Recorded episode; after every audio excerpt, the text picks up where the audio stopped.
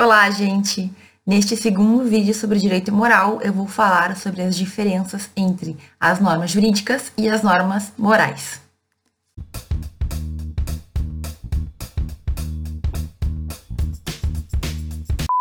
Bom, para a gente começar a entender a diferença entre norma jurídica e norma moral, é bom lembrar daquilo que eu falava no último vídeo em que eu expliquei as três teorias que visam explicar então a relação entre direito e moral.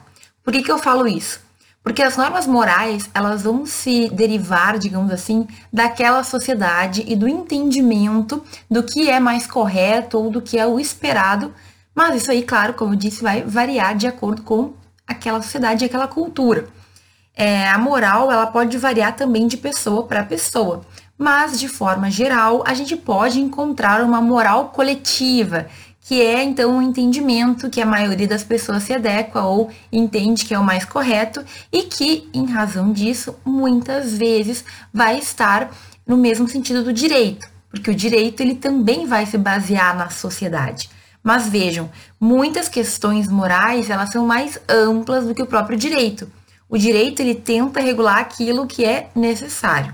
Em algumas situações, ele vai ter o mesmo entendimento que a moral, em outras ele vai ser amoral, ou seja, não vai ter nada a ver com a moral, e em outros momentos ele pode até ser contraditório com a moral. Mas vejam, a gente não pode confundir uma coisa e outra. Por quê? Porque o direito, ele vai se basear, as normas jurídicas, elas vão se basear no ordenamento jurídico que vem, né, que é realizado pelo Estado com base no direito positivo.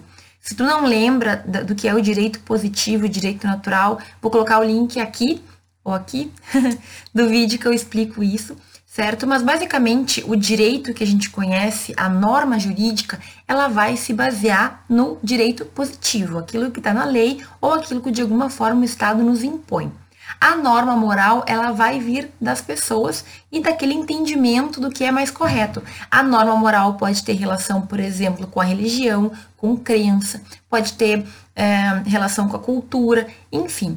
Cada uma dessas normas, ela, ela vai ter uma fonte diferente, mas a maioria delas também vai se vai beber na fonte na questão da sociedade. É por isso que algumas normas morais têm a mesmo, o mesmo conteúdo que algumas normas jurídicas, mas a gente tem que saber que nem sempre isso vai acontecer. Eu vou explicar então cinco principais diferenças entre as normas morais e as normas jurídicas. Para facilitar um pouquinho para vocês, agora nesse primeiro momento, eu vou colocar um quadro aqui para vocês conseguirem visualizar do que, que a gente vai falar no restante desse vídeo, certo? Vou colocar o quadro aqui, ele vai tapar meu rosto, mas eu vou ler com vocês junto uh, cada uma dessas características.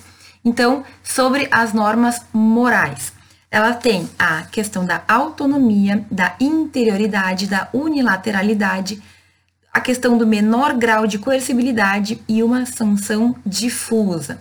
Já quando a gente fala de normas jurídicas, nós teremos a heteronomia, a exterioridade, a bilateralidade, o maior grau de coercibilidade e a sanção organizada. Bem, esse quadro eu deixei para vocês visualizarem, tá? Agora eu vou falar de cada uma dessas características, tentando simplificar ao máximo para que vocês entendam então quais são efetivamente essas diferenças existentes entre essas duas, esses dois tipos de normas. A primeira característica é a questão da autonomia da norma moral e da heteronomia da norma jurídica. O que quer dizer isso? Quer dizer que a norma moral ela é uma questão que cada pessoa vai definir de acordo com o seu, seu entendimento. Então, a norma uh, moral, ela vai depender da aceitação daquela pessoa. Dependendo de quem for, por exemplo, uma pessoa que é católica fervorosa de uma determinada religião e entende que uh, comer carne na Sexta-feira Santa é um pecado mortal. Exemplo, tá? Nesse caso, a pessoa ela pode ter uma norma moral que impede ela de comer carne na Sexta-feira Santa. Vejam, depende daquela pessoa. Por quê? Porque se eu não acreditar nisso, é uma norma que não me afeta, eu não aceito, ela simplesmente não vai ser aplicada à minha pessoa. Certo? Então, a autonomia vem do fato de que cada um define quais são as suas normas morais. De forma geral, depende do indivíduo, de forma é, individual mesmo, né? Cada um define o que são as suas normas morais. Já o direito independe da nossa, da nossa aprovação, por exemplo. A, ao contrário da autonomia, é heterônomo. Alguém vem e determina que eu tenho que fazer tal coisa. Então, ou que eu não posso fazer tal coisa, é, eu tenho que pagar imposto. Eu não preciso concordar com isso. O Estado, lá por meio do direito positivo, determina que eu tenho que pagar determinado imposto. Ponto. Eu não tenho opção certo? Então, a autonomia vem do fato de que cada indivíduo vai poder aceitar ou não a sua norma moral de acordo com o seu entendimento, a sua cultura, e ao contrário, no direito, a gente sempre vai ter uma imposição de terceiros. Não é uma relação minha, é uma relação que alguém me impõe um entendimento, me impõe uma norma, uma proibição ou alguma obrigação e eu não tenho como discutir, independentemente do que eu pense eu tenho que pagar o imposto. A segunda diferença entre norma moral e norma jurídica vai falar sobre a interioridade ou a exterioridade. Interioridade diz respeito à norma moral. Por quê? Porque a norma moral ela visa atingir, ela visa tratar do ser humano uh, consigo mesmo, digamos assim. Então, por exemplo, eu posso infringir uma norma moral só por ter um pensamento. Eu posso ser imoral mesmo sem ter externado nada. Claro, vai depender do que eu entendo por moral ou imoral, mas é diferente do direito. Para o direito, eu tenho que externalizar alguma coisa para eu ser punida. Então, se eu tiver um plano maléfico, se eu odeio uma professora ou um professor e eu fico em aula imaginando torturas com aquela pessoa. Vejam, moralmente é, eu posso ser, digamos assim, me autocastigar ou eu posso é, ser pega pela norma moral, porque a moral ela se volta para o interior da pessoa. Né? Então, só o fato de eu ter pensado nisso já é imoral, é péssimo, não é aceitável. Agora, para o direito, eu pensar no que eu quiser tá liberado. Ou seja, a não ser que eu exteriorize, que eu faça alguma coisa, que eu tenha uma ação que se entende por uh, ilícita, por ilegal, eu não vou ter que cumprir com nada. Ou seja, o direito ele se importa com o que é externo, com aquilo que a gente faz, com o que a gente coloca para fora. Um pensamento, por exemplo, exteriorizado que atinge outra pessoa já pode ser punido pelo direito. É o caso, por exemplo, da injúria racial ah, eu fiz um comentário racista, preconceituoso, enfim, eu posso ser punida. Agora, infelizmente, né, se eu pensar, apenas pensar sobre isso, o direito ele não vai me punir. Aqui dentro da nossa cabeça o direito não entra ainda, certo? Mas a moral ela entra, porque a moral ela fala justamente desse interior do indivíduo. Interiormente a pessoa, ela sabe o que ela pensou, ela sabe o que ela fez na cabeça dela, certo? É claro que pode ser que a pessoa seja uh, exteriorize e ela seja condenada tanto moral como pelo direito, né? tanto moral como juridicamente. Agora, a moral ela tem essa característica de se voltar para a consciência de cada um de nós. É a nossa consciência que pesa. É a gente que impõe a nossa própria sanção e às vezes é uma sanção muito pior do que o próprio direito poderia é, nos apresentar. Então vejam, a, a norma moral ela se volta para o interior a norma jurídica ela se volta para o exterior, para aquilo que eu aparento, para o que eu faço, para o que o mundo vê eu fazendo. Eu tenho que fazer alguma coisa, tenho que colocar para fora. Dentro da minha cachola, o que eu pensar tá liberado, pode ser a coisa mais horrível do mundo. Se eu moralmente não me sentir mal com isso, o direito não vai me condenar, não tem como ele saber, por exemplo, o que eu estou pensando. Terceira característica versa sobre a unilateralidade e a bilateralidade de cada uma das relações que vão ser tuteladas por cada uma das normas. Então veja, as normas morais elas se importam com o comportamento de um indivíduo. É o meu pensar, é o meu fazer, mas está voltado para o que eu fiz. Já o direito, ele sempre vai se importar com relações bilaterais. Ou seja, não basta é, eu fazer alguma coisa, eu uh, pensar alguma coisa. Eu tenho que ter uma relação em que eu prejudico outra pessoa.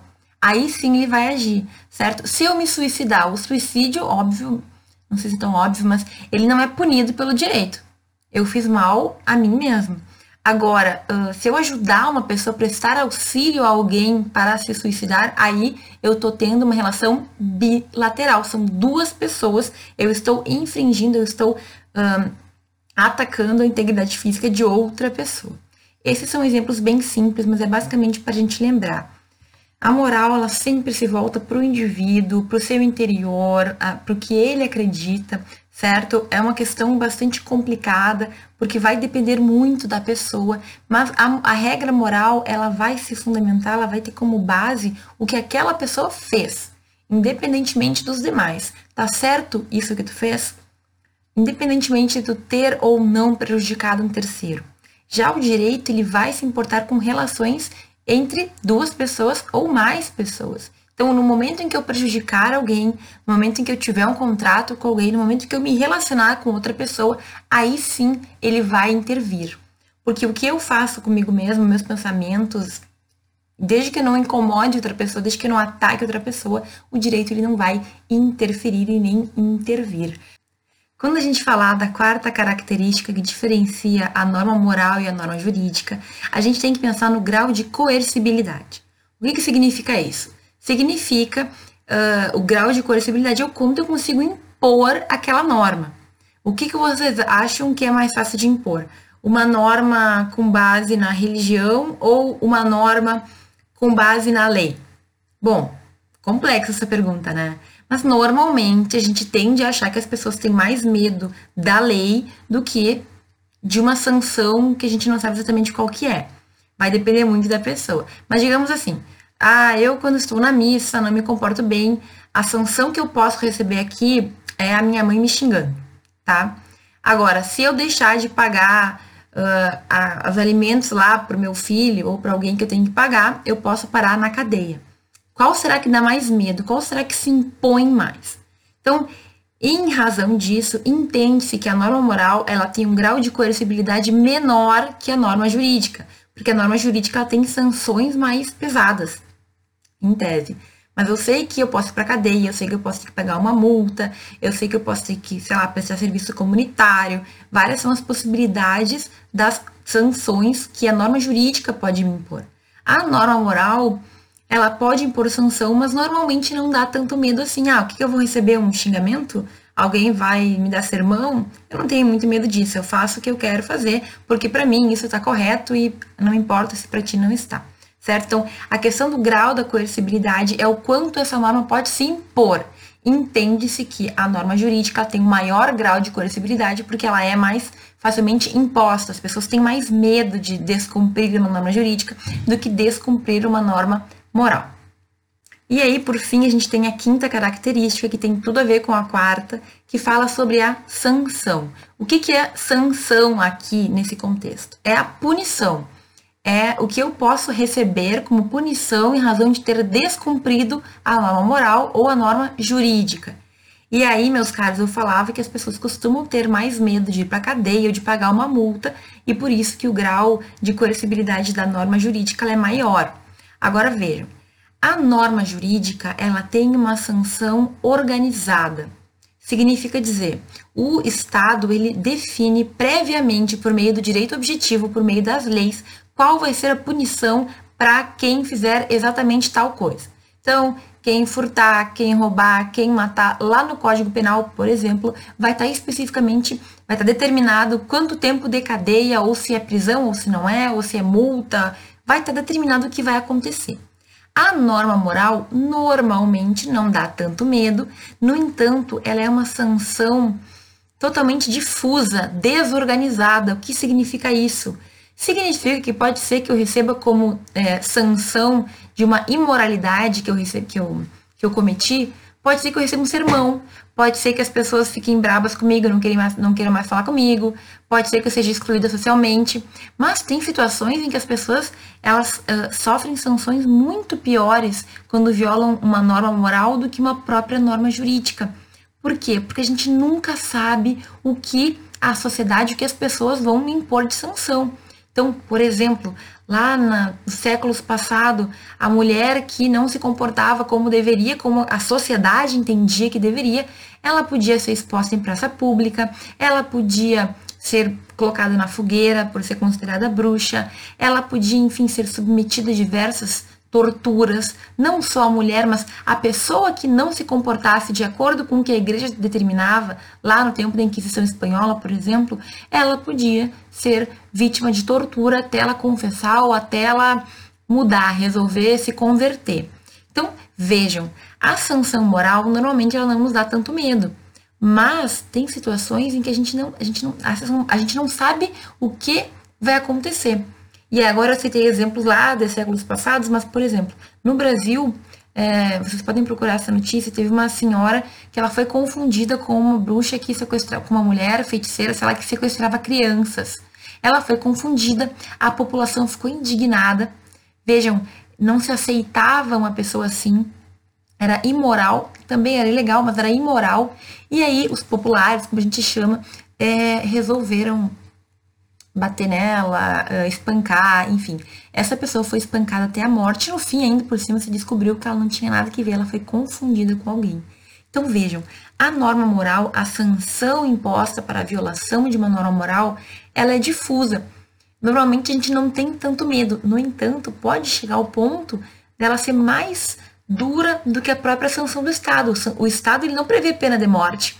Agora, a gente sabe o que, a, a, o, que a gente, o que acontece no nosso país quando alguém é pego cometendo um crime, por exemplo.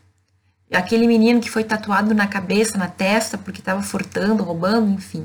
Então, vejam, a, a sanção da violação da norma moral, a gente nunca sabe o que esperar.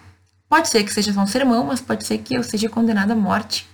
E aí, esse é o grande perigo da, da, da sanção, principalmente quando as pessoas definem o que elas acham mais correto.